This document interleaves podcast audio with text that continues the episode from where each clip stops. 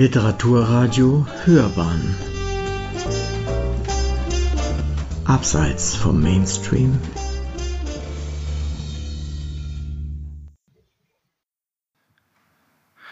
Meine sehr verehrten Damen und Herren, liebe Karl-May-Freundinnen und Freunde, dass ich heute gleich zum zweiten Mal auf diesem Kongress eine weibliche Referentin ankündigen darf, erfüllt mich mit großer Genugtuung. Besser können wir die Mehr von der Gesellschaft alter weißer Männer, die uns noch immer nachgerufen wird, wohl nicht entgegentreten. Laura Thüring, der meine Ankündigung des ersten Programmpunkts dieses Tages gilt, ist zudem ein waschechtes Münchner Kindl, welches Attribut man nach den hiesigen strengen Kriterien nur dann erwirbt, wenn man auch wirklich in der bayerischen Landeshauptstadt das Licht der Welt erblickt hat. Laura hat demgemäß hier an der Ludwig-Maximilians-Universität studiert und zwar neuere deutsche Literatur, Medievistik und systematische evangelische Theologie. Nach einem Ausflug als wissenschaftliche Mitarbeiterin an die University of Limerick kehrte sie wieder an die LMU München zurück. Derzeit unterrichtet sie Deutsch und Ethik an einem Münchner Gymnasium und schreibt an einer Dissertation, selbstverständlich über Karl May. Auf unserem letzten Kongress in Mainz wurde Laura Thüring in den Vorstand unserer Gesellschaft gewählt und ist dort in einem gewissen Sinne auch die Stimme Münchens. Dies beweist sie zum Beispiel in ihrem bemerkenswerten Grußwort in dem Band Mai und München, wo sie unsere Stadt förmlich zum Leuchten bringt. Liebe Laura, bin zwar schon jetzt gespannt auf deine Doktorarbeit, aber noch gespannter bin ich auf deinen heutigen Vortrag. Einen wunderschönen guten Morgen äh, allen zusammen. Äh, wie der eine oder andere vielleicht schon bemerkt hat, habe ich ähm, heimlich still und leise meinen Titel etwas abgewandelt. Ähm, das ist einigen Komplikationen der letzten Wochen geschuldet. Ich bitte diese spontane Planänderung zu entschuldigen. Das Leben des wirklichen Westmanns, so erfährt der Leser in Mais Jugenderzählung Der Ölprinz 1893-94, war ein unaufhörlicher, aber ritterlicher Kampf mit feindlichen Verhältnissen, feindlichen Tieren und feindlichen Menschen. Das Pferd war sein Freund, die Büchse seine Freundin. Wie mancher Jäger hat oft, und zwar sehr oft, sein Leben für sein Pferd gewagt. Und mit welcher Liebe hing er an seinem Gewehre, jenem toten, seelenlosen Gegenstande, dem seine dankbare Fantasie dennoch eine Seele beilegte. Er gab beiden Namen wie menschlichen Personen und sprach mit ihnen wie mit Menschen, wenn er einsam, nur mit ihnen allein, sich in das Gras der Prärie oder in das Moos des Urwalds gelagert hatte. Zu dieser Art von Westmännern gehörte Sam Hawkins. Die Rauheit seines wilden Lebens hatte sein Herz nicht verdorben. Er war trotz derselben ein gemütvolles, aber dabei außerordentlich schlaues Kind geblieben. Der Begriff des Westmanns ist eine Wortschöpfung Karl Mays. Der Lebensentwurf dieses Figurtypus konstituierte sich, so Wolf, allein darin, dass der sozialen Vereinzelung und sozialen Ferne eine Profession zu machen. Das Setting jener feindlichen Verhältnisse, in denen der Westmann in mehr oder weniger sozialer Vereinzelung sein Dasein stiftet, stilisiert der Autor in seinen Erzählungen als eine romantische Szenerie, in der gesellschaftliche Verhältnisse aufgehoben sind und alle Menschen ungeachtet ihrer Herkunft nach gleichen moralischen Kriterien bewertet werden. Drei Eigenschaften sind es, die jene Art Westmann nach obiger Textstelle im Wesentlichen kennzeichnen. Ein durch den ritterlichen Kampf bestimmtes Leben, ein persönliches Verhältnis zu seinem Pferd und zu dem ihn eigenen Attributen, also jenem toten, seelenlosen Gegenstande, sowie die Verwurzelung in der Natur, seinem Lebensraum, in dem er oft einsam lagert. Sam Hawkins, eine Figur, die Mai erstmals um 1875 also rund 18 Jahre vor dem Erscheinen der Reiseerzählung Winnetou I, also der rote Gentleman, auftreten lässt, wird hier als ein solcher Westmann vom alten Schrote und Korne, Zitat, den man nur noch in Bilderbüchern sieht, charakterisiert. Wenn der Name Hawkins, bekanntlich zu Deutsch Falke, auch nicht wie in der Novellentheorie des deutschen 19. Jahrhunderts das zentrale Symbol des Geschehens darstellt, so scheint in diesem Falken Karl Mays doch ein Grundmotiv für seine Wildwesterzählungen angelegt zu sein. In der Figur ist von Anfang an eine Kernidee von Mays Wilden Westen repräsentiert. Das romantische Sehnsuchtsmotiv, der Drang in die Ferne. So endet die ursprüngliche Version der Old Firehand Erzählung, also der frühen, ja genau, die ursprüngliche Version der Old, Old Firehand Erzählung, äh, beispielsweise mit den folgenden Worten des Westläufers. Die Sonne ist nun fort und Sam Hawkins sehnt sich nach manchem, was hier nicht zu haben ist, meine ich. An anderer Stelle erklärt er den Weg selbst zum Ziel. Zitat, Sie bedürfen unser, und uns ist ja ganz gleich, ob wir hierhin oder dorthin reiten. May legt somit bereits in dieser Figur den Grundstein für etwas, was 100 Jahre später von Martin Böttcher kaum besser hätte vertont werden können und was einen großen Teil des Erfolgs seiner Figuren ausmacht. Die Kombination aus Sehnsucht und Freiheitspotenzial. Sam Hawkins ist ein Maischer Prototyp des Westmanns. Diese These wird schon allein durch die Tatsache gestützt, dass die durchwegs humoristisch gezeichnete Figur bereits in zwei, vermutlich zwischen 1875 und 77 entstandenen, sehr frühen Wildwesterzählungen Mais mit den Titeln Der Ölprinz und Old Firehand als eine der Hauptfiguren auftritt. Während der andere Haupt, die andere Hauptfigur, nämlich der Erzähler selbst, dazu mal noch keinen typischen Westmann darstellt.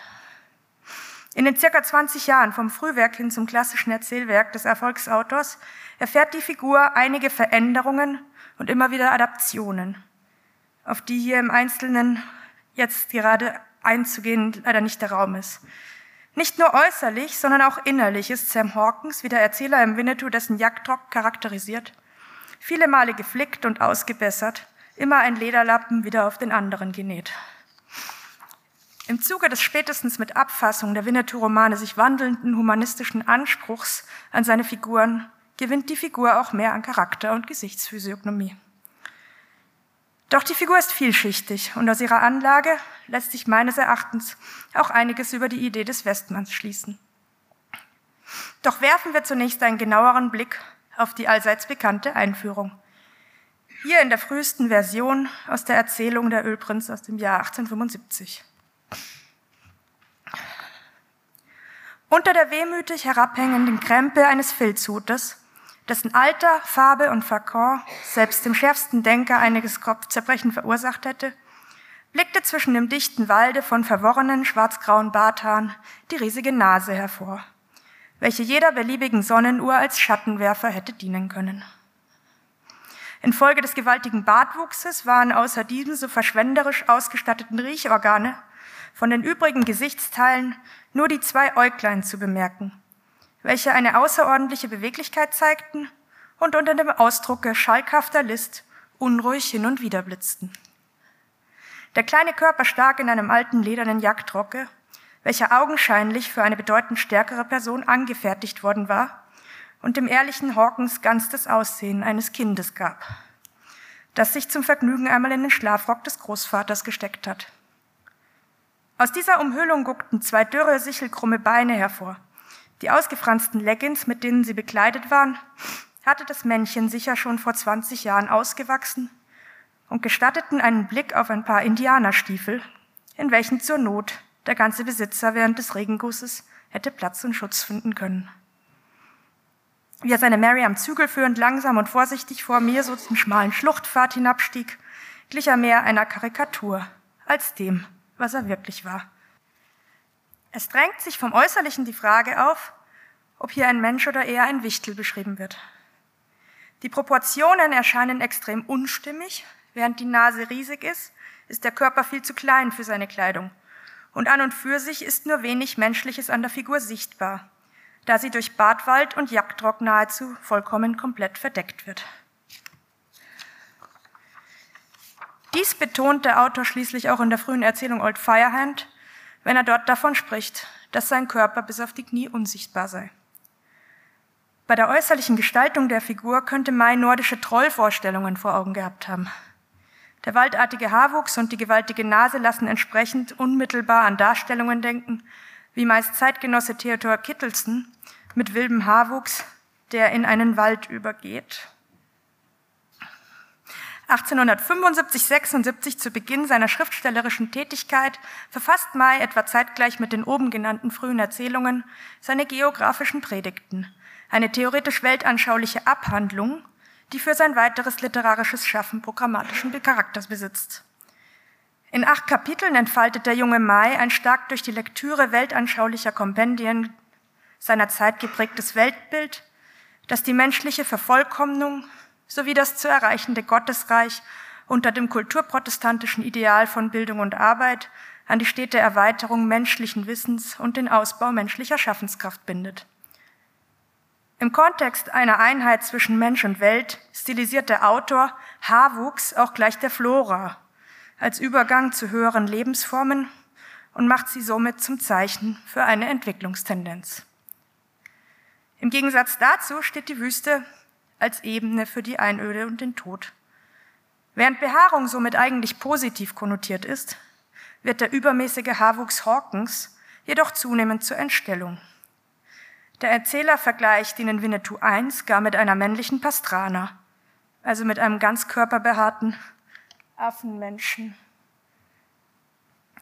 In der zitierten Beschreibung ist der Haarwuchs des Sam Hawkins karikaturhaft gestaltet. Es herrscht das Gesetz der Übertreibung und des Unmaßes. Die Naturhaftigkeit der Figur ist überzeichnet und gibt sie der Lächerlichkeit preis. Sams Bartwald ist ein Element der Komik, was im Lauf der Werkgeschichte zunehmend verstärkt wird. Demgegenüber bezeichnete er in den frühen Fassungen seinen Lebensraum ähm, und prägte ihm sein Wesen auf. Also der, der, der Bartwald beschreibt seinen Lebensraum in den früheren Fassungen der Figur. Wie für den Westmann definiert ist die Naturanlage des Waldmanns in der Figur Sam Hawkins somit von Anfang an mitkomponiert oder mitkonzipiert. Der ursprünglich weltanschauliche Gedanke dazu ist in den geografischen Predigten ausformuliert. Dort liest man. Die langen Wälderstreifen, welche sich wie dunkelknorrige, kraftzuckende Sehnen über den zwischen das steinige Skelett der Erde spannen, sie teilen ihren Charakter unwiderruflich auch demjenigen mit, dessen Fuß durch die Laub- und Nadelgänge oder über ihre Furchen schreitet. Die Natur ist schön, aber ihre Schönheit ist eine urwüchsige, ist nicht nach den Gesetzen der Ästhetik gebildet.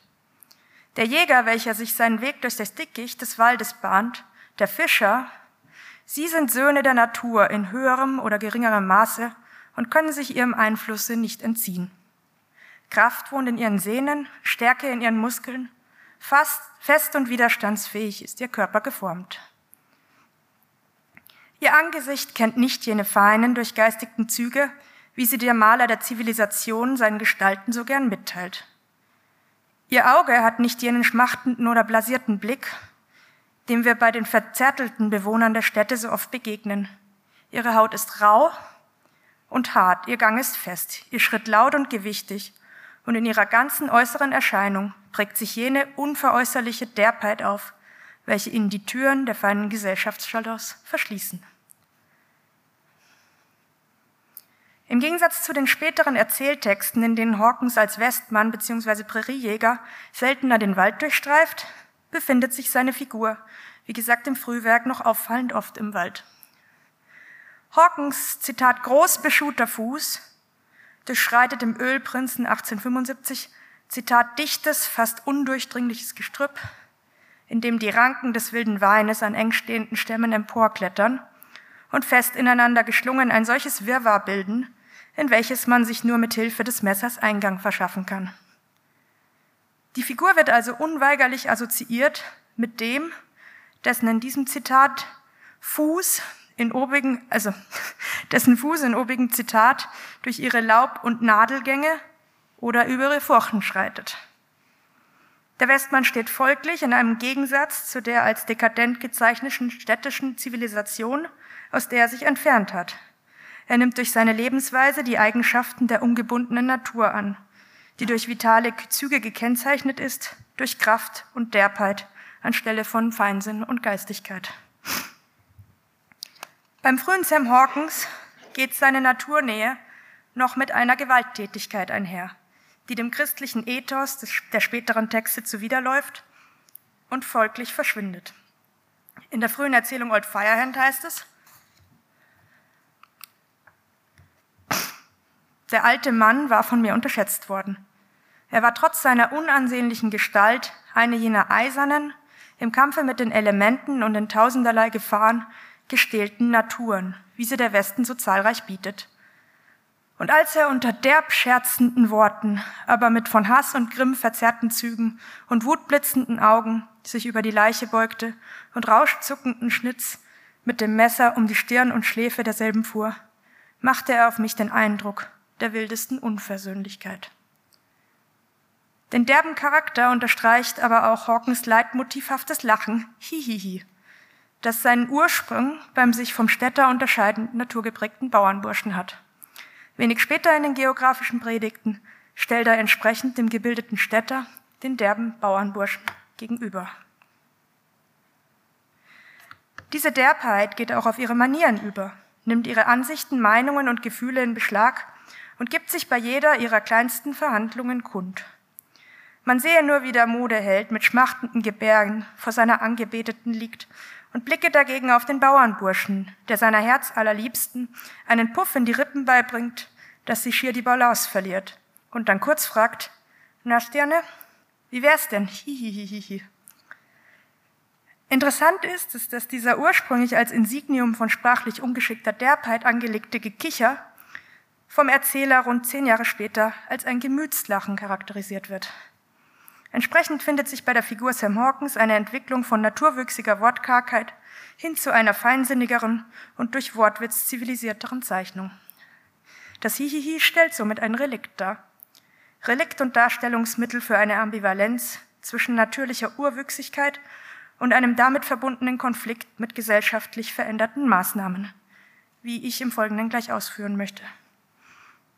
Der Entwicklung der Figur von der Urwüchsigkeit hin zur Figurenkomik entspricht übrigens auch der etymologischen Entwicklung des die Figur unmittelbar mit dem Troll konnotierenden Adjektivs trollig, das in Mais Erzählungen öfters Eingang in die Charakterisierung findet. Von frühneuhochdeutsch trollächtig, also trollartig, findet das Adjektiv in der heutigen Form als possierlich, lustig, lachenerregend erst seit dem 18. Jahrhundert Eingang in die deutsche Sprache. Dass Karl May sich tatsächlich viel mit der Bedeutung und Entwicklung einzelner Begriffe auseinandergesetzt hat, belegen übrigens auch die frühen Aufsätze, in denen er oft seine Argumentationen ausgehend von begrifflichen Oppositionspaaren und deren Interpretation entwickelt. Frank Usbeck hat die Affinitäten der Maischen Indianerbegeisterung, er spricht von einem deutschen Indiantyism, zu Motiven der altgermanischen Mythologie mit dem deutschen National Nationalismus des 19. Jahrhunderts und des Kaiserreichs bis hin zum Nationalsozialismus in Verbindung gebracht. Die karikaturhafte Überzeichnung solcher Motive wie der des Trolls in der, in der Konstruktion des Maischen Westmanns lässt mich hier zumindest ein Fragezeichen anbringen. Wie ist die verzerrte Naturhaftigkeit dieser Figuren eigentlich zu verstehen? Ich will zur Beantwortung dieser Frage auf ein weiteres Motiv der Darstellung des Sam Hawkins eingehen, das zudem des naturnahen Waldmenschen eher quer liegt, auf die Bezüge des Westmanns zur Figur des mittelalterlichen Ritters. Das komische Personal, insbesondere die Komik der neben den idealen Westmännern fehlerhaften Harlekine, ist in der Forschung mehrfach, zuletzt bei Rudolf Lüthe, ganz richtig als Karikatur des Menschlichen sowie Kontrastierung zum Ideal gelesen worden. Der Westmann wird an einer Stelle in Absetzung zu sogenannten Gesindel beschrieben, zu solchen hohen, Zitat hohen und vornehmen Leuten, die mit der Eisenbahn in die Prärie kommen um zum Spaß Büffel niederzuschießen, ohne dessen Fleisch gegen den Hunger zu gebrauchen. Und die somit dem Indianer die Lebensgrundlage nehmen. Der Westmann dagegen töte nur, wenn dies für sein Überleben notwendig ist. Er vertritt also ein naturnahes Ethos, das sich von den Erscheinungen zivilisatorischer Dekadenz klar abhebt. Sam Hawkins wird aber auch wiederholt in Verbindung mit Attributen des Ritters gebracht, nicht zuletzt was seine Kleidung betrifft, wie die folgende Szene aus Old Firehand zeigt. Da ließ ein scharf zischender Laut sich hören. Ein Pfeil schoss Hawkins an den Arm, fiel aber von dem Brettstreifen eisenharten Leder des Ärmels abgleitend zur Erde. Sam meinte den Pfeil vom Boden nehmend und betrachtend. Hahaha, ha, ha, Sam Hawkins Rock und so ein dummes Gewächs durchgehen, meine ich. Habe 30 Jahre lang einen Flicken auf den anderen gesetzt und stecke nun drin wie Santiago in Abrahams Schoß, wenn ich mich nicht irre. Weiter hörte ich von seiner, an das alte, von seiner Ode an das alte Kleidungsstück ähm, nichts. Mit Santiago ist der heilige Jakob angesprochen. Spanisch Santiago, der im Mittelalter als Maurentöter, ähm, häufig zu Pferd kämpfend in der Ritterrüstung dargestellt wird. Die Verbindung mit Abrahams Schoß ist dabei etwas unpassend und eher absurd. Er verweist mit dem Hinweis auf Abrahams Schoß auf die Schutzfunktion seines vielfach geflickten Rockes, der Indianerpfeile abzuwehren vermag und somit den Charakter einer Ritterrüstung annimmt. Auch diese ist allerdings nur karikaturhaft als Lumpenkleidung vorhanden. Seine Ritterhaftigkeit trägt also ebenfalls vornehmlich komische Züge. Unterstrichen wird die Beobachtung der Nähe der Figur Sam Hawkins zum Rittertum, aber immer wieder durch Bezüge zum berühmtesten Pseudoritter der Weltliteratur, zu jenem von der traurigen Gestalt. Nun sind Don Quixote-Bezüge zumeist Prärie-Personal bestimmt nichts Neues. Interessant und verwirrend ist aber wohl die Art, wie der Schriftsteller seine Spuren anhand dieser Figur streut. So bezeichnet der Erzähler Sams Reittier des Öfteren als Rosinante, so wie bei der Figur jedoch nichts so einfach auslegbar scheint, ist auch diese Spur tückisch. Nicht nur, weil Don Quixote eben nur ein eingebildeter närrischer Ritter ist, sondern zudem, weil Sam Hawkins Vorbild in diesem Kontext offenbar weniger der dürre Don als vielmehr sein kleiner, dicker Kompagnon Sancho Panza ist.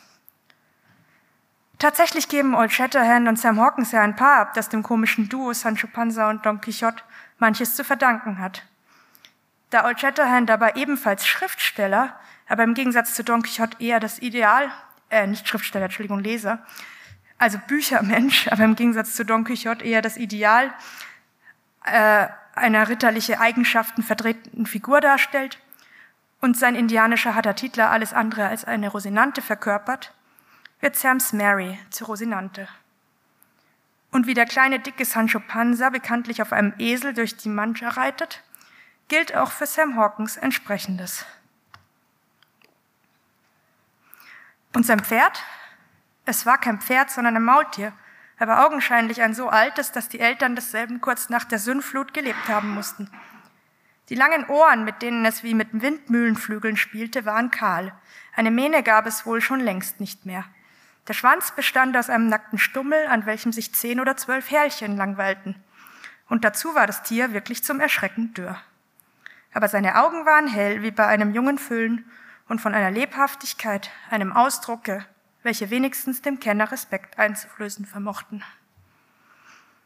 Eine ähnlich besondere Qualität kommt übrigens auch Sanchos Esel zu, der gleichfalls nicht zu unterschätzen ist. Die Parallelen sind also kunstvoll gezogen und mit dem Vergleich der Ohren mit Windmühlenflügeln auf komische Weise wiedererkennbar markiert. Trotz dieser wiederholten Anspiegelungen und Reminiszenzen ist es mit Sams Ritterlichkeit aber nicht allzu weit her. Zu betonen sei hier kurz, dass ich Ritterlichkeit als moralische Wertvorstellung im Sinne von Ehre und Höflichkeit verstehe, im Unterschied, im Unterschied zu einer Ritterhaftigkeit, wo es eben dann eher um die äh, Kampfeskraft geht. Und an Kampfeskraft äh, mangelt es Sam Hawkins eben nicht, wohl aber an mancher moralischen ähm, Vorstellung, die hier in Frage zu stellen ist. Sam Hawkins Ritterkonnotation zielt meines Erachtens auf einen Konflikt mit bestimmten Wertvorstellungen ab, den seine komische Gestaltung widerspiegelt.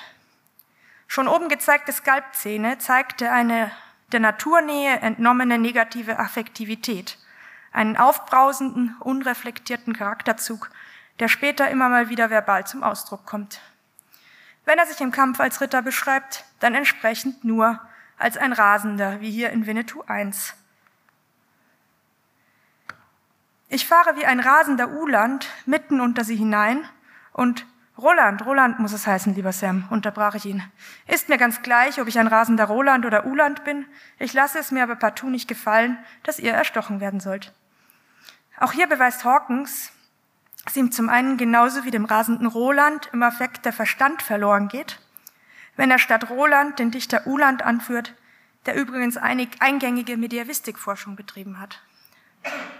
Im folgenden Zitat aus dem gleichen Text weist er gegenüber Shatterhand das moralische Ideal der Ritterlichkeit für den echten Westmann sogar zurück.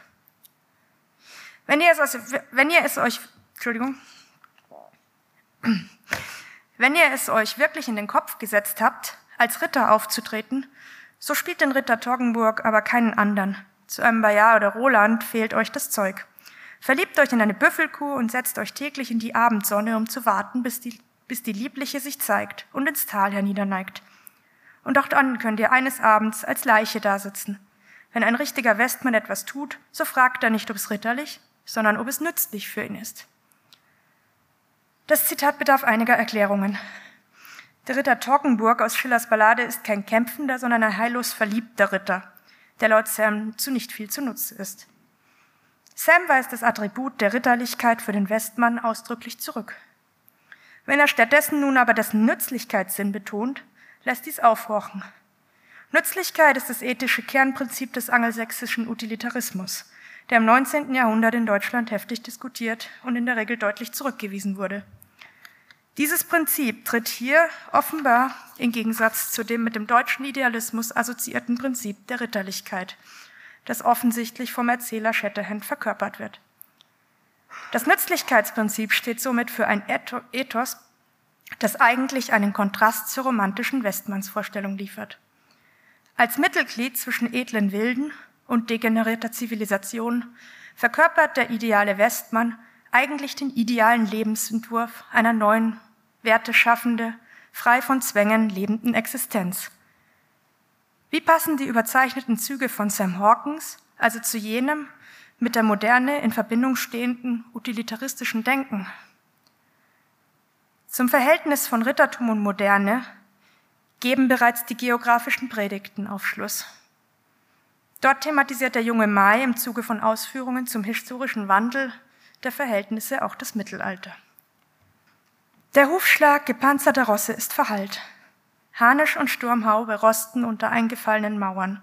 In den grasbewachsenen Burghöfen schleicht die Unke und nistet die Eule und die kräftige Faust hat längst den eisernen Handschuh abgestreift, um Pflug, Hammer und Feder zu führen. Die dunklen, furchterweckenden Schatten des Mittelalters sind verschwunden und hellere, freundlichere Bilder ziehen über den Vorhang, hinter welchem die nie ruhende Geschichte ihre Gestalten bildet. Mit dem Ende des Mittelalters und dem damit verbundenen Verschwinden des Rittertums, so das Zitat, sei eine freundlichere, friedfertigere Zeit angebrochen, die anstelle des gewaltvollen Kampfes handwerklichen und gelehrten Tätigkeiten nachgehe. Unweigerlich lässt jene kräftige Faust des Ritters aber auch an Old Shatterhand denken.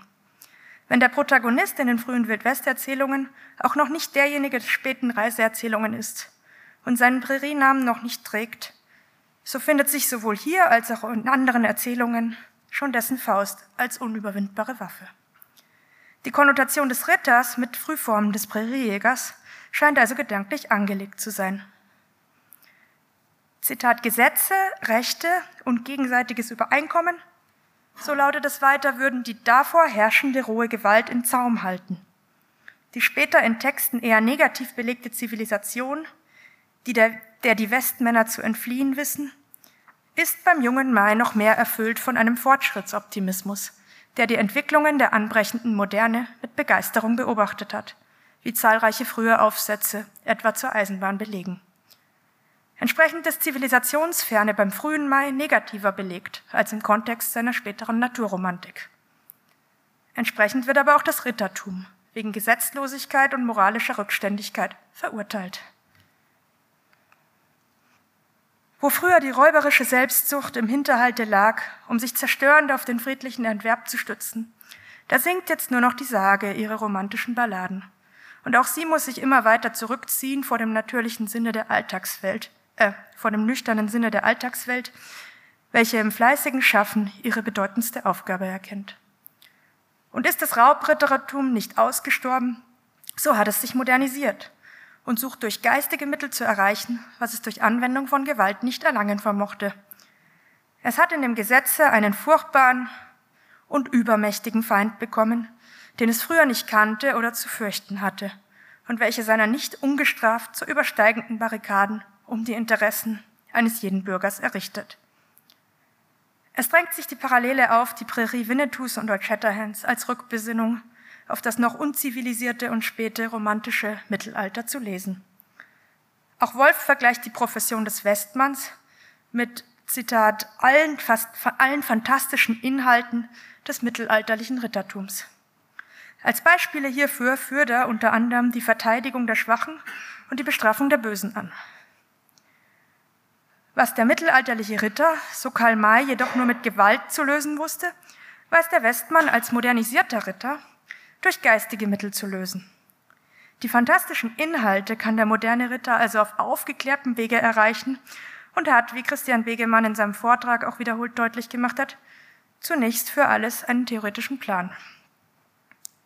Die Überwindungsfähigkeit des Gegners durch List, die geistige Überlegenheit, ist von Anfang an an eine Stärke von Sam Hawkins. Während Hawkins aber im Zuge seiner derben naturnahen Züge in den frühen Erzählungen noch gewalttätig agiert, wandelt die Figur sich im Laufe der Werkgeschichte und legt diese Züge zugunsten einer überbetont komischen, seine Gegner aufs Korn nehmenden Listigkeit ab. Hawkins karikiertes Rittertum entspricht, sein, entspricht seinen einerseits defizitären Ansichten, insbesondere wenn er im Affekt Old Shatterhands Nächstenliebe als zwecklose Humanität bezeichnet oder diesen dafür verspottet. Auf der anderen Seite ist dieses aber meines Erachtens auch Ausdruck einer Ambivalenz aufgrund der anbrechenden Moderne. Die romantische Vorstellung eines ritterlich handelnden Edelmenschen stößt vor dem Hintergrund verschiedener zu vertretender ethischer Modelle auf ernste Probleme. In den geografischen Predigten liest man ein allerletztes Mal für heute. Er sucht ohne Ermüden nach Verbesserungen und neuen Hilfsmitteln. Also er ist der moderne Mensch. Schreitet von einer Erfindung und Entdeckung zu anderen, sucht aus dem Weggeworfenen noch Nutzen zu ziehen, erklimmt die höchste Spitze der wissenschaftlichen Erkenntnis, steigt in die gefährlichen Tiefen der Erde, kämpft mit den Gewalten der Elemente und bohrt selbst die öden Strecken der Wüste an, um ihnen das keimende Gras, die wehende Palme zu entlocken. Er dringt in die fernen Steppen, um der Kultur dort eine bleibende Stätte zu erringen, durchsucht die Schluchten und Höhen unbekannter Gebirge nach dem Reichtum der Metalle, um einen Strome nachflutender Arbeitskräfte Bahn zu brechen. Und selbst da, wo ein Ort bisher keinen Hoffnungen auf volkswirtschaftlichen Fortschritt geboten hat, forscht er nach möglichen Hilfsquellen und sucht ihn wenigstens durch die Verbindung mit dem Außenleben in den großen allgemeinen Verkehr zu ziehen und in den Mitgenuss der Früchte anderer Arbeitsfelder zu bringen. Er ist nicht mehr der Wunsch nach Schutz, es ist nicht mehr der Wunsch nach Schutz und persönlicher Sicherheit, welcher die Wohnungen der Menschen zusammenlegt, sondern die Notwendigkeit der gegenseitigen Unterstützung für die Erreichung friedlicher Lebenszwecke, die jetzt umso schneller und leichter erreicht werden, als bei der immer fortschreitenden Erweiterung des Horizontes es jedermann ermöglicht ist, Ort, Zeit und Weise seiner Tätigkeit und seinen Wünschen und Befähigungen anzupassen. Das hier durch und durch optimistisch dargestellte Nützlichkeitsdenken steht in Kontrast zu den spottenden Worten Sam Hawkins, wenn er behauptet, der Westmann müsse zum Überleben danach fragen, was nützlich und nicht was ritterlich sei. Man kann aber auch fragen, ob der groteske Typus eines Sam Hawkins nicht eben gerade wegen seiner mangelnden Wirklichkeitsnähe den einzig funktionierenden Typ eines Ritters darstellt. Neben dem der ritterliche Old Shatterhand mangels der Möglichkeit einer gemeinsamen Wertebasis für alle ein nicht realisierbares Ideal bleiben muss? Ich habe den Westmanns-Typus in meinem ursprünglichen Titel, also der Westmann als Lebensentwurf, insbesondere deshalb als Lebensentwurf tituliert, da es sich letztlich als erstaunlich komplex und schwierig erweist, diesen nicht nur humoristischen Bereich des meisten Personals zu definieren. Als Lebensentwurf definiert das digitale Wörterbuch der deutschen Sprache eine Vorstellung vom typischen Verlauf eines Lebens. Denkt man über meist Westmänner nach, so kann man ihnen abgesehen von oben beschriebenen Eigenheiten nur eins gemeinsam attestieren. Eine Profession im unbestimmten Dasein, die vor dem Hintergrund des Umbruchs zur Moderne den Traum von romantischer Sehnsucht und Freiheitlichkeit nicht anders als selbstironisch darstellen kann. So sympathisch und drollig die Figur des Sam Hawkins auch ist, in moralischer wie in zivilisatorischer Hinsicht ist sie und muss sie als defizitär bezeichnet werden, da alles, was vom Ideal abweicht, nicht anders als defizitär erscheinen kann. Der von ihm verkörperte Typus des schrulligen und komischen Westmanns ist trotz seiner Meriten eine Abweichungs- und Kontrastfigur, die letztlich die Idealität des Helden hervorkehrt. Ihre Komik ist der narrativ äußerst unterhaltsame Ausdruck davon. Der Erzähler selbst sagt zu Hawkins, dass dieser mehr einer Karikatur als dem, was er wirklich gewesen sei, gleiche. In einem späteren Text erklärt der Erzähler, er könne sich keine größere Karikatur des Präriejägers denken. Die Karikatur, so schreibt Hugo von Hofmannsthal, besitze die Gabe der eindringlichen, übereindringlichen Charakteristik. Das Wesen der Karikatur sei es, ganz eine Eigenschaft, ganz ein Zustand zu sein, ganz Borniertheit zu sein, borniert vom Gesichtsausdruck bis zum Ausdruck der Spitzen, der Schuhe oder ganz Staunen, nichts als Staunen mit erstaunter Nasenspitze, verblüfften Ohren und höchlichst verwunderten Rockknöpfen. Sam Hawkins, so wage ich zu behaupten, beschreibt innerlich wie äußerlich den Zustand und die Problematik des modernen Menschen, der vielleicht noch vom ehrenhaften Ideal träumt, aber vor den Ansprüchen der Moderne erkennen musste, dass ein Überleben aufbauend auf nur idealistischen Wertvorstellungen nicht funktionieren kann. Insofern ist Sam Hawkins die Reihenform des modernen Menschen und gleichsam die Reihenform des modernen Menschen und gleichsam seines freiheitlichen Lebensentwurfs. Vielen Dank.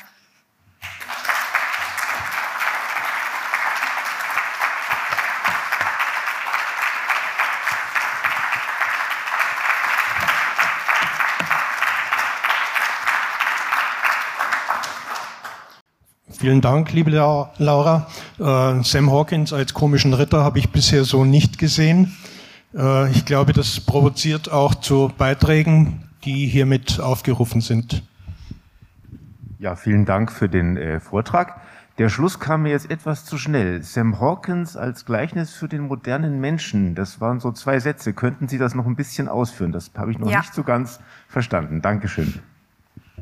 Also in den geografischen Predigten habe ich ja diese Textstellen zitiert, dass, ähm, dass dieses in den frühen Texten eher negativ konnotierte Rittertum, also als Raubrittertum, wo Gesetzlosigkeit und so herrscht, durch moderneres Denken, durch utilitaristischere Ansätze auch in, ein, in eine geordnetere ähm, Lebenswelt, sage ich mal, überführt wird, die von Gesetzen, durch Gesetze eben auch für, für Schutz und so dient. Und Sam Hawkins hat ja Ansätze von ähm, utilitaristischen Begründungsmustern jetzt da gehabt, wenn er sagt, es geht nicht darum, was ritterlich sei, sondern was nützlich sei.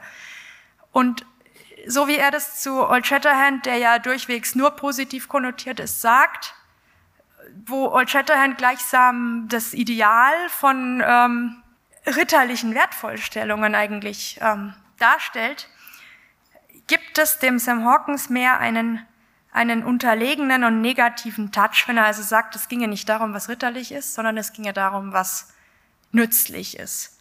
Die Nützlichkeit und der Utilitarismus, wie der junge Maid es aber darstellt in seinen geografischen Predigten, ähm, ist positiv und von einem Fortschrittsoptimismus geprägt.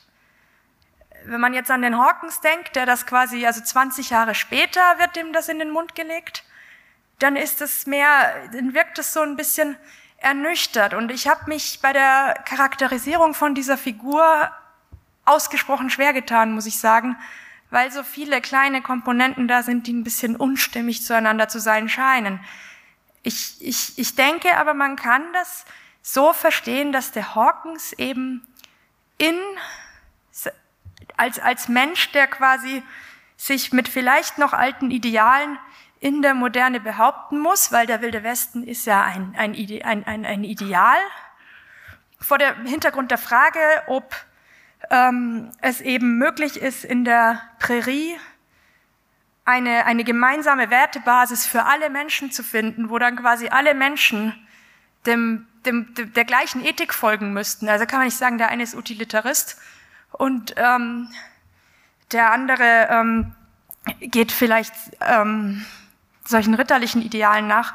Vor diesem Hintergrund ähm, sehe ich eine, ein, den Ausdruck einer Schwierigkeit des modernen Menschen. Ich hoffe, das ist jetzt ein bisschen deutlicher geworden. Das erscheint mir in meinem Kopf gerade selber so ein bisschen schwierig zu erklären.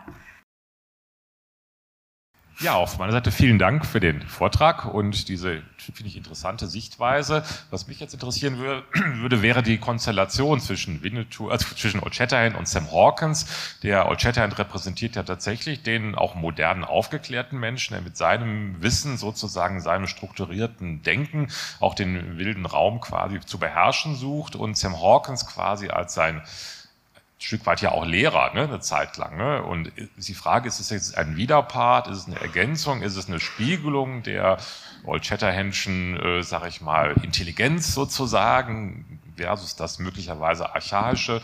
Und Sam Hawkins hat ja für mich auch noch so was Mütterliches fast noch, ne? nicht nur Väterliches, sondern Mütterliches, was ja vielleicht auch nochmal eine Komponente ist, die auch noch vielleicht äh, in diesem Kontext vielleicht interessant wäre. Danke.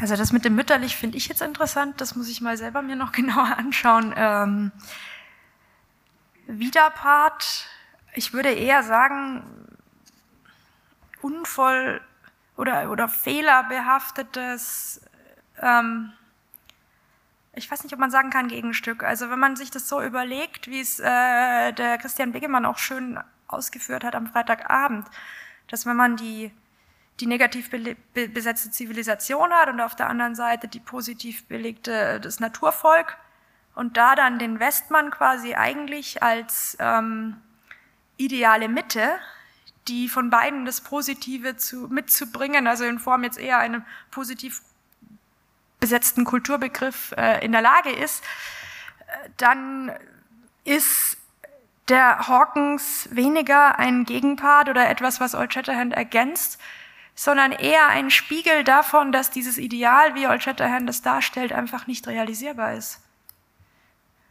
Beantworte ich Ihre Frage damit einigermaßen? Ich denke darüber aber noch nach, weil jetzt gerade das mit dem Mutteraspekt, das fand ich sehr interessant. Vielen herzlichen Dank. Ja, ein bisschen schließe ich daran an. Sam Hawkins steht ja in gewisser Weise für die, ja, das Wort haben wir jetzt in diesen Tagen ein paar Mal gehört, für die drolligen, sprich bizarren Westmanns gestalten. Old Shatterhand, wie Old Firehand und andere eher für die edlen Ritter, wenn man das äh, diese Metapher nehmen darf. Äh, äh, es ist, glaube ich, interessant, wenn man mal schaut, wie Kamai die Figur entwickelt hat. Denn wenn man in die frühen Erzählungen schaut, haben alle diese drolligen Figuren, mhm. von Tante Droll über die Kammer bis Sam Hawkins, zunächst mal sehr ähnlich ausgesehen. Also ich erinnere mich an die Beschreibung in Auf der See gefangen, wo ja äh, die Kamadul vorkommt, der so halb wie Tante Droll und halb wie Sam Hawkins aussieht. Ja. Und ich erinnere mich an, äh, vielleicht noch äh, passender, auch zu einem Zitat, was wir eben gesehen haben, an äh, die äh, äh in Minute 3 aufgegangene Erzählung im Wilden Westen Nordamerikas, wo ja der dicke Walker vorkommt, der nicht nur so einen Schießprügel hat, der dem von Sam Hawkins vom Aussehen wie von der Beschreibung her sehr, sehr ähnlich ist, sondern auch dieses Hihihi hat. Als Kamai dann das Ganze, das wissen wir meistens gar nicht mehr, das Ganze in Winnetou 3 übernommen hat, hatte alle diese Attribute, die an Sam Hawkins dann rausgestrichen aus der Beschreibung, sodass das Hihihi äh, äh, gar nicht mehr vorkommt. Auch Saint-Ir hat Hihihi gesagt mhm. in der Urfassung und auch das wurde rausbearbeitet, sodass Mai also diese, diese ursprünglich wahrscheinlich eine Idee einer bizarren, drolligen Figur langsam aufgefächert hat Sam Hawkins blieb das Zentrum in gewisser Weise, weil er den von Anfang bis zum Ende fast begleitet hat. Aber die anderen sind da so von abgespalten worden, halten aber die, diese, diese Eigenschaften dieses ja Gegenstückes zum äh, idealen Westmann, muss man fast sagen, die aber trotzdem genauso ihren, ihren Mann stehen als Westmann, äh, äh, zusammen. Mhm. Ja, also ich, ich, ich, ich bin da ganz bei dir, Joachim, vor allem ich, ich, ich habe das auch stark gesehen in meiner äh, Dissertation führe ich das auch noch genauer aus, wie eben dieser Sam Hawkins eigentlich, weil auch so eindeutig aus den geografischen Predigten entnommen, einfach so diese, dieser, der Prototyp ist. Und das ist wirklich auffällig in, in vielen anderen Westmanns-Figuren, wenn man da sich die Beschreibungen mal anschaut, wie man überall eigentlich ein bisschen Sam Hawkins drin findet oder eben einen genauen Gegensatz dazu. Ähm, das lässt sich noch viel weiter aus, arbeiten, wenn man sich diese Physiognomien genauer anschaut, was ich eben in der Promotion mache, ähm, gerade was äh, Landschaftsbeschreibungen äh, auch angeht. Aber also ich, ich hoffte, das war in dem Vortrag auch einigermaßen deutlich. Dieser Sam Hawkins ist wirklich, das ist der West, also das ist der Gedanke Westmann und der wird halt im Werk auf viele Weise dann adaptiert, modifiziert, umbenannt und dann gibt's ja auch dann das Kleeblatt, das findet sich ja auch in allen ähm, Bereichen, sag ich mal, der Welt. Danke. Ja, Laura, äh, auch von meiner Seite danke. Äh, du hast sehr stark diese Idee betont, dass Sam Hawkins eine defizitäre Gestalt sei. Ähm, ich glaube jetzt mal gegenüber Old Shatterhand würden die meisten von uns eine ganz drastische Folie abgeben. Er hat natürlich auch andere Funktionen wie Comic Relief und Sidekick und wie Joachim betont hat, er entwickelt sich auch zusammen mit dem Helden. Ich frage mich, ob nicht Sam Hawkins auf eine andere Weise geradezu ein Ideal sein könnte. Denn dieser Wilde Westen ist ja eigentlich ein für die damalige Zeit sehr moderner Gegenentwurf. Wenn man an die ganzen Lebensreformbewegungen Anfang des 20. Jahrhunderts denkt, dann ist das im Prinzip der Aussteiger. Ne? Und die Gesellschaft, die da beschrieben wird, das ist eine perfekt inklusive Gesellschaft. Alle diese Westmänner haben ja einen körperlichen Mangel, einen Makel, ein sprachliches Defizit. Sie haben irgendeine Schrulle. Es gibt ja geradezu Menschen mit Behinderung darin drunter, wie zum Beispiel Hobble Frank. Ja? Und in diesem Wilden Westen äh, haben sie trotzdem aufgrund ihrer inneren Werte eigentlich die äh, Stellung, die ihnen moralisch äh, zusteht. Sie werden eigentlich manchmal zwar von den negativen Gestalten veräppelt, aber im Prinzip werden sie vollkommen inkludiert und äh, können sich dort entfalten. Ist nicht Sam Hawkins als Aussteigerfigur in dieser Gegenwelt Anfang des 20. Jahrhunderts entworfen eigentlich geradezu eine Idealfigur? Ja, also ehrlich gesagt, je mehr ich jetzt ähm, gerade an, an diesem Vortrag jetzt rumformuliert habe, ähm, ist mir das Defizitäre auch mehr und mehr ähm, gar nicht mehr als eigentliches Defizit erschienen, sondern wie ich es geschrieben habe, ähm, nur noch was Defizitäres, weil es defizitär erscheint, weil es eben im Kontrast steht zu diesen Idealen, die es äh, vor dem, ähm, sage ich jetzt mal, äh, Hintergrund dessen, was im Umbruch zur Moderne passiert, auch gar nicht mehr überlebensfähig wäre. Ich, ich, ich sehe das auch so und gerade jetzt, also man, es gab auch mal, ähm, Rainer Jeglin hat mal irgendwie geschrieben, dass diese ganzen verschiedenen Kleider ja auch irgendwie ähm, eher dafür stehen, dass ähm, für Diversität und, und Nicht-Angepasstheit und insofern ist das deckt, das, das unterstützt das natürlich auch noch, dass ähm, Sam Hawkins eine sehr moderne Figur ist.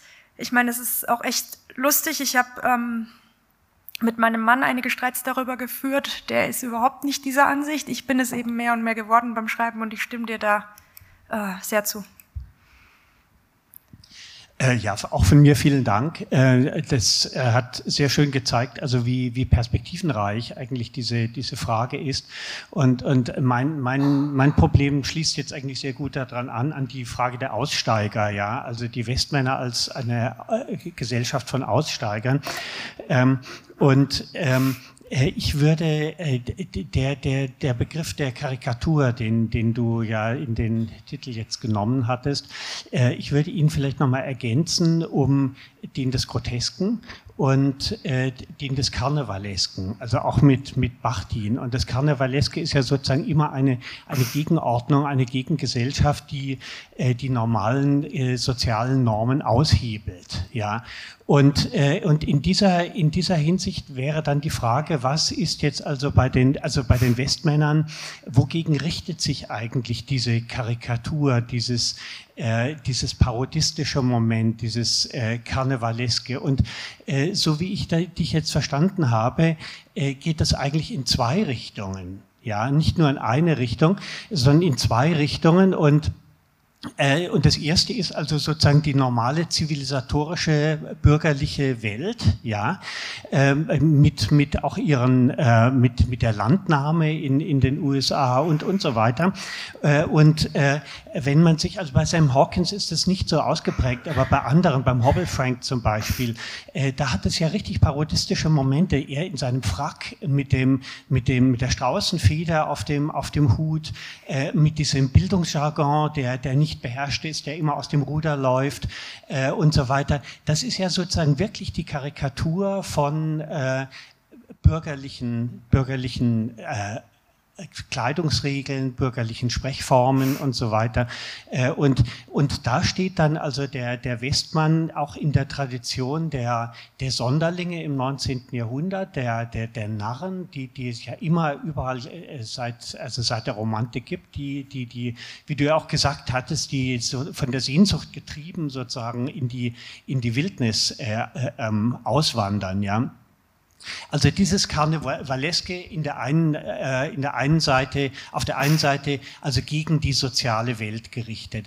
Aber auf der anderen Seite ist es ja eben doch auch, äh, und das habe ich jetzt mit, mit Interesse de, deinen äh, Ausführungen entnommen, eigentlich auch eine, fast eine Parodie des, äh, ja, dieses, äh, ja eigentlich eine Parodie, Selbstparodie des Westmanns. Ja, äh, also der, der sich spaltet in die Idealfigur und in die äh, in den Comic Relief, also in die äh, in die äh, in den Sidekick, der also irgendwie sozusagen sich also dieses Modell selber parodiert.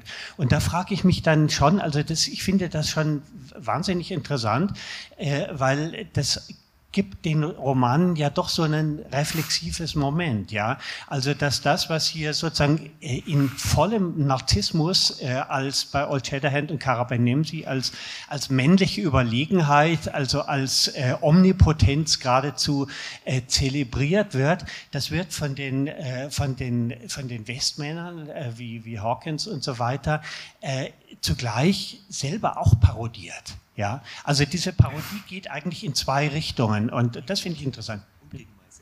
Ja.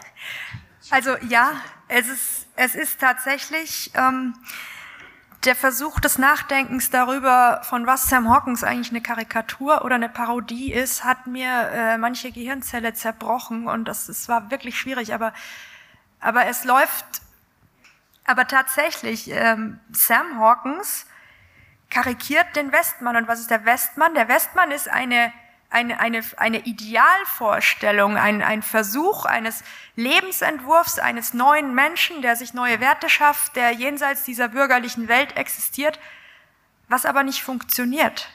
Das heißt, der Sam Hawkins parodiert eigentlich diese Idee des Westmanns und der Westmanns wiederum ist, ist eine ja, neue Mensch, Auffassung im Kontext dieser neuen Menschentwürfe der ganzen Literaten um 1900. Ähm, ja, vielen Dank. Ich würde Sie mal bitten, ähm, Ihre Ausführungen noch stärker im Hinblick auf Amerika als Abenteuerraum zu reflektieren. Ähm, also Abenteuerräume werden eben oft auch bewohnt von diesen bizarren, grotesken, karikaturhaften Leuten.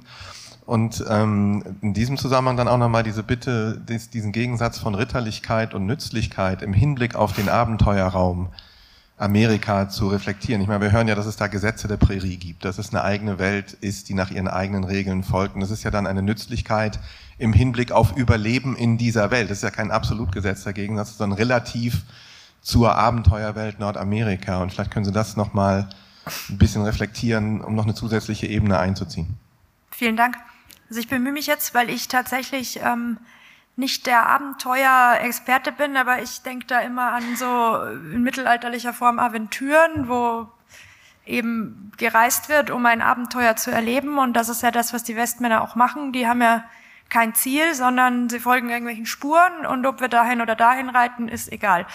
Wenn man Sam Walkens Worten glaubt, dann ist es ja eben nicht nützlich, danach zu fragen, was ritterlich ist, weil das Ritterliche eben in seinen Augen nicht zu einem Überleben beiträgt. Deswegen scherzt er auch über die Humanität, weil das ist quasi Old Shatterhands Nächstenliebe und er sagt, es nützt mir nichts, wenn ich den laufen lasse, wenn er mich am nächsten Tag absticht.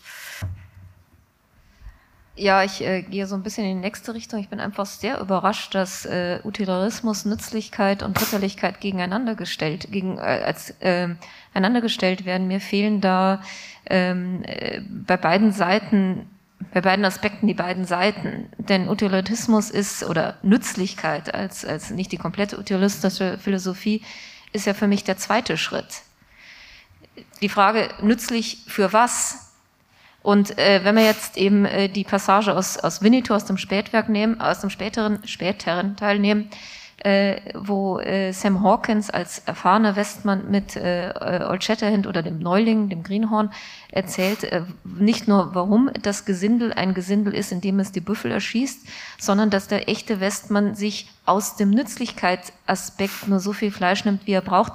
Das ist aber nützlich auf einer ethischen Grundlage. Denn, die, denn das Gesindel, was in der Prärie die Büffel abknallt, tut das aus dem Nützlichkeitsaspekt heraus. Wie können wir den Indianer möglichst schnell vernichten, indem wir ihre, ihre ähm, äh, Lebensgrundlage vernichten? Das war ein sehr nützenswerter Aspekt unter dem Ziel, die Indianer zu vernichten, zu besiegen, kriegerisch zu besiegen und dass es viel einfacher ist. Also deswegen die Frage ist, äh, welches Ziel, äh, welche Grundlage, welche moralische Grundlage? Und da zeigt sich ja Sam im, im Winnetou äh, immer äh, äh, Rücksicht auf das Leben, Rücksicht auf die, Nat die Natur, alles hat seinen Platz. Also ein bisschen, er, er drückt es nicht so aus, aber der indianische Respekt vor dem Leben, vor einem Naturkreislauf schimmert dadurch. Man, man, man vernichtet nicht sinnlos. Denn der Respekt vor den Indianern. Er sagt dem Old Shatterhand, dass es äh, nützlich ist und dass er keine Humanitätsduselei machen soll im Zusammenhang mit dem Zweikampf mit, mit Blitzmesser, dass er eine Tötung machen muss, um das Leben der anderen Indianer zu retten. Und Sam Hawkins folgt ja ähm, äh, Old Shatterhand, wenn er mit ihm beisammen ist, so viel Leben wie möglich zu retten. Äh, wenn, wir, wenn wir vom Ölprinz reden, wird er uns vorgestellt in den ersten zwei Kapiteln, dass es da eine gesetzlose Gegend gibt in dieser Ecke und dass sich dann ein Sicherheitsausschuss gebildet hat, von anständigen äh, äh, Westmännern, die das Gesindel beseitigen. Das heißt, äh, er setzt ritterliche, durch, äh, ritterliche Prinzipien durch. Und das ist natürlich auch wieder die Frage, die Ritter sind ja nicht nur die Raubritter. Und äh, in den geografischen Predigten nimmt ja Mai auch einen versteckten Bezug darauf in der Passage, die Sie zitiert haben, dass es heute immer noch auch Raubritter gibt, die äh, mehr mit ihrer Macht durchsetzen und mehr nehmen, als anständig und gesetzlich ist. Das Prinzip des, das nicht das Roman, also gut, das verromantisierende Prinzip des Ritters war ja eben, bewaffnet Ordnung durchzusetzen, nicht Macht durchzusetzen, sondern Gesetze des Kaisers. Das war ja schon eingebunden in eine Ordnung. Also von daher ist Ritterlichkeit sowohl Raubritter als auch Gesetzesdurchsetzung. Und äh, Nützlichkeit kann brutalen Genozid sein oder eben äh, äh, Erhaltung des Gleichgewichts.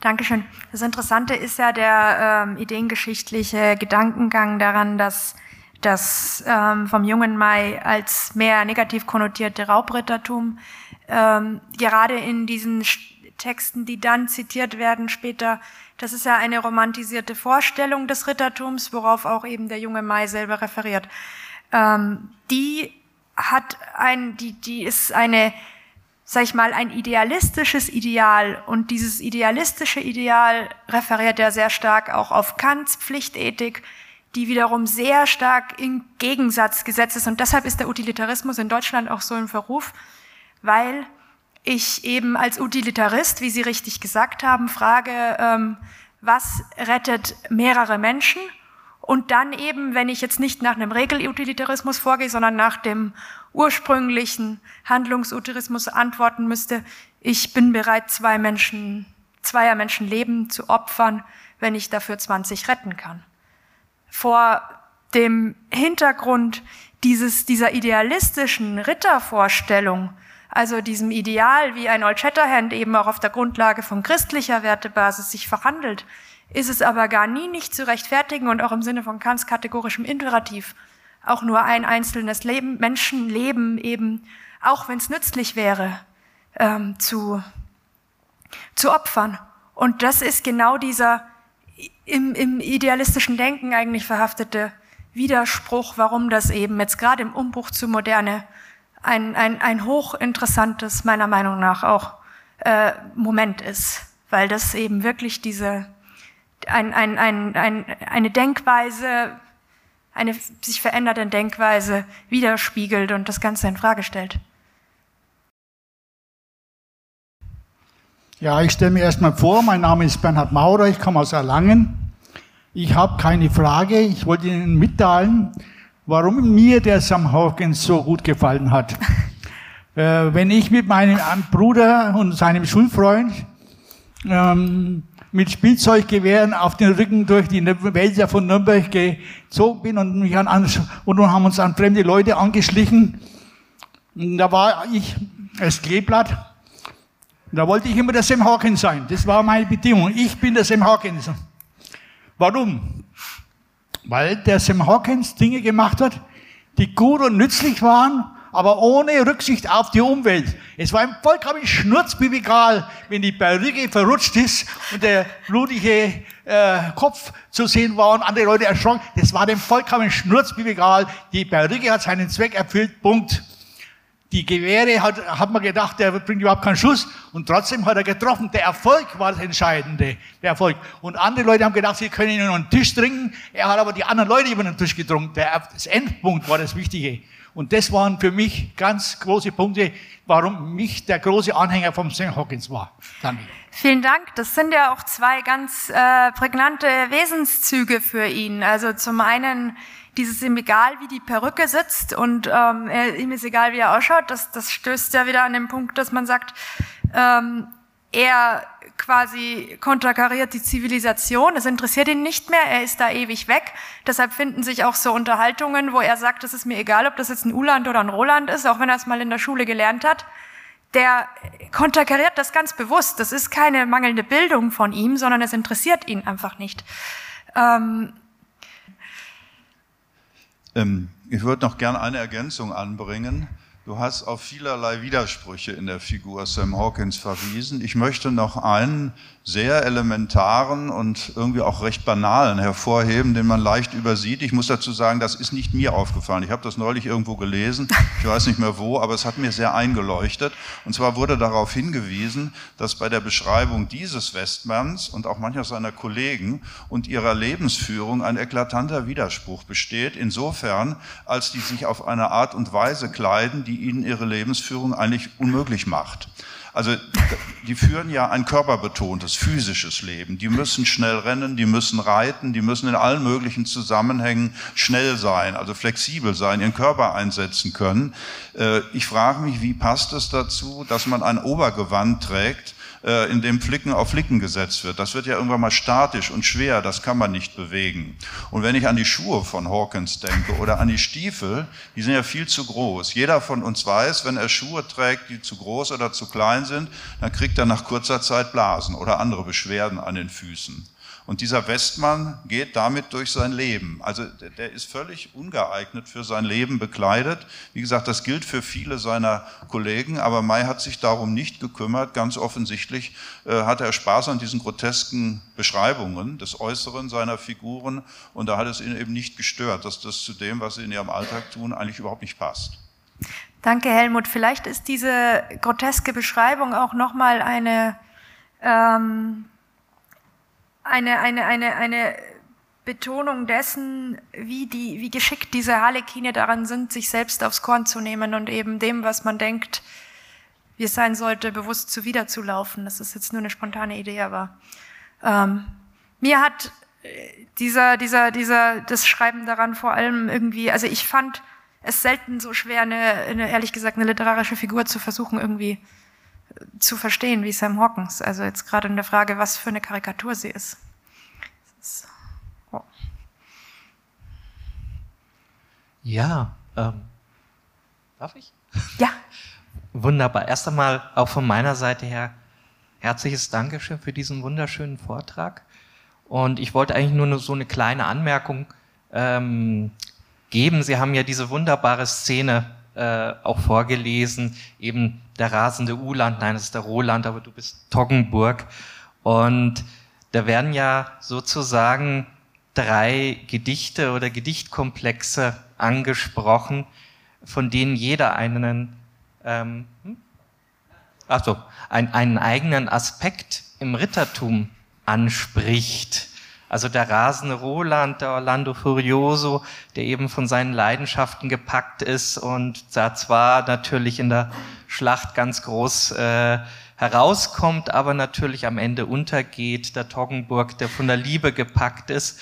Und bei Uland in, in mehreren Gedichten, vor allen Dingen in der schwäbischen Kunde, eigentlich so der, der klassische Ritter, der sehr kaltblütig ist in der schwäbischen Kunde, in der, Aus, der, der schwäbische Ritter, der in der ausweglosen, scheinbar ausweglosen Lage dann einen äh, Türken zerteilt, so dass äh, zur rechten wie zur linken sieht man einen halben Türken herniedersinken und ähm, dadurch die Situation löst und ein bisschen ja wie Old Shatterhand auch oft genug mit einem Schlag, mit einem Schuss, ähm, aber häufig nicht tödlich für den anderen, auch die Situation löst. Und wenn, wenn äh, der Erzähler, also sozusagen Old Shatterhand sagt, naja, du, du bist, also meinst nicht äh, Uland, du meinst Roland, aber auch das passt nicht zu dir.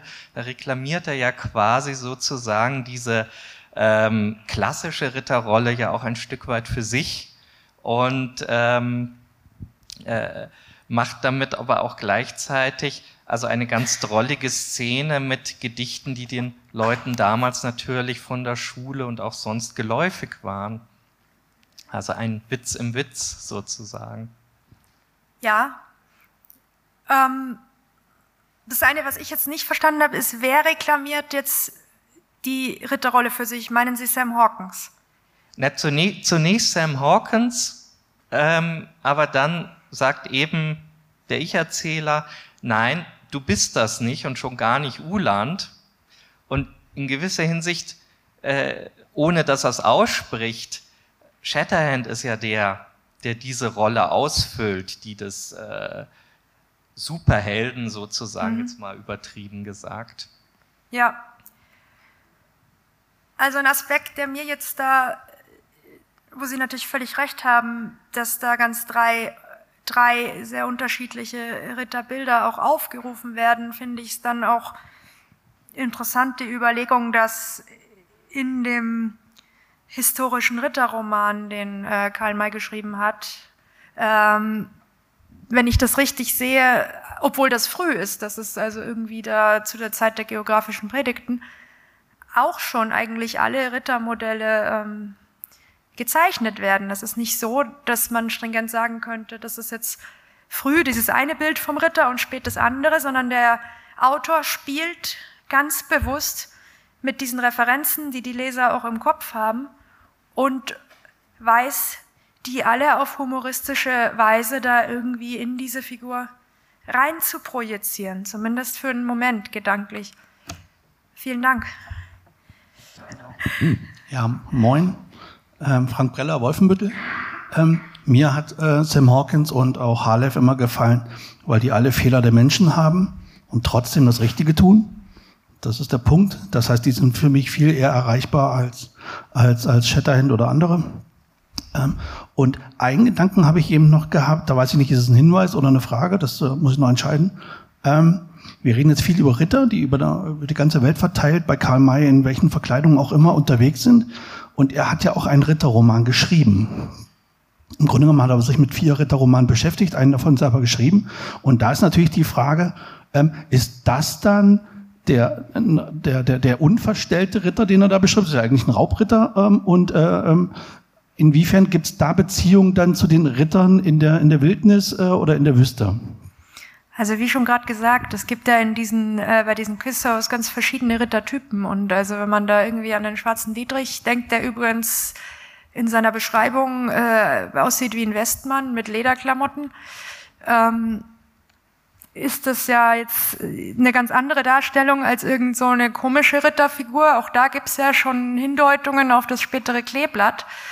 Also ich glaube ganz bewusst, es gibt da nicht ein, ein Rittermodell und ein Ritterbild. Karl May reflektiert ganz viel und er baut das sehr bewusst. Er, er, er, er, er experimentiert auch ganz viel rum. Das ist einfach ein Spiel für ihn, denke ich. Ich weiß nicht, ob man sagen kann, das ist jetzt das und das eindeutig. Ja, ich melde mich nochmal zu Wort, weil ein, ein Wortwechsel eben mich noch auf einen Gedanken gebracht hat. Übrigens zu der Frage, Herr Preller, äh, Sutemin ist eigentlich der, der Held, der Einspänner, der einsam durch die Wildnis reitet, der dann das Bindeglied zu Mais Ritterhelden im Wilden Westen wie Old Shatterhand, Old Firehand und anderen darstellt. Mir kam der Gedanke, als eben über Nützlichkeit und Ritterlichkeit gedacht wurde, eigentlich illustriert Old Firehand, die Erstfassung, das sehr schön. Old Firehand ist ja dieser vom hat ein Ritterbild geprägte ritterliche Held. Der stellt sich dem Kampf, wie das für einen Ritter sich gehört, und wird, wird getötet. Sam Hawkins versteckt sich in der Felsspalte, um zu überlegen. Zieht Ellen noch mit hinein, dass sie mit überlegt. Ihm ist das egal, ob er da tapfer oder sonst was ist, aber äh, die Nützlichkeit bringt ihn dazu, ich verstecke mich hier, weil die Übermacht mich sonst auch umbringen würde. Nimm die Ellen noch mit, die rette ich dann auch mit und denkt eben rein nützlich, ohne jede ethischen Überhöhungen, sondern was, was rettet mir das Leben und anderen vielleicht noch. Insofern scheint Mai eigentlich diese Idee, gerade diese Erzählung zu illustrieren. Ja.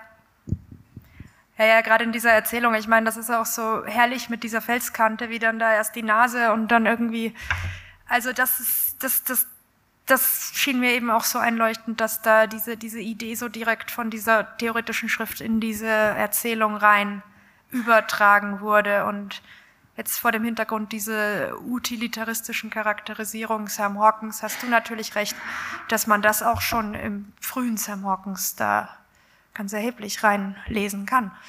Danke. Vielen Dank, liebe Laura. Vielen Dank für die interessanten Beiträge. Wir sehen uns in einer Viertelstunde hier wieder.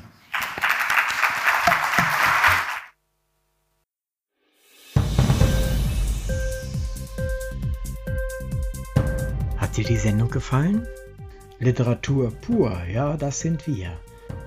Natürlich auch als Podcast. Hier kannst du unsere Podcasts hören. Anchor, Spotify, Apple Podcast, iTunes, Google Podcasts, radio.de und viele andere mehr.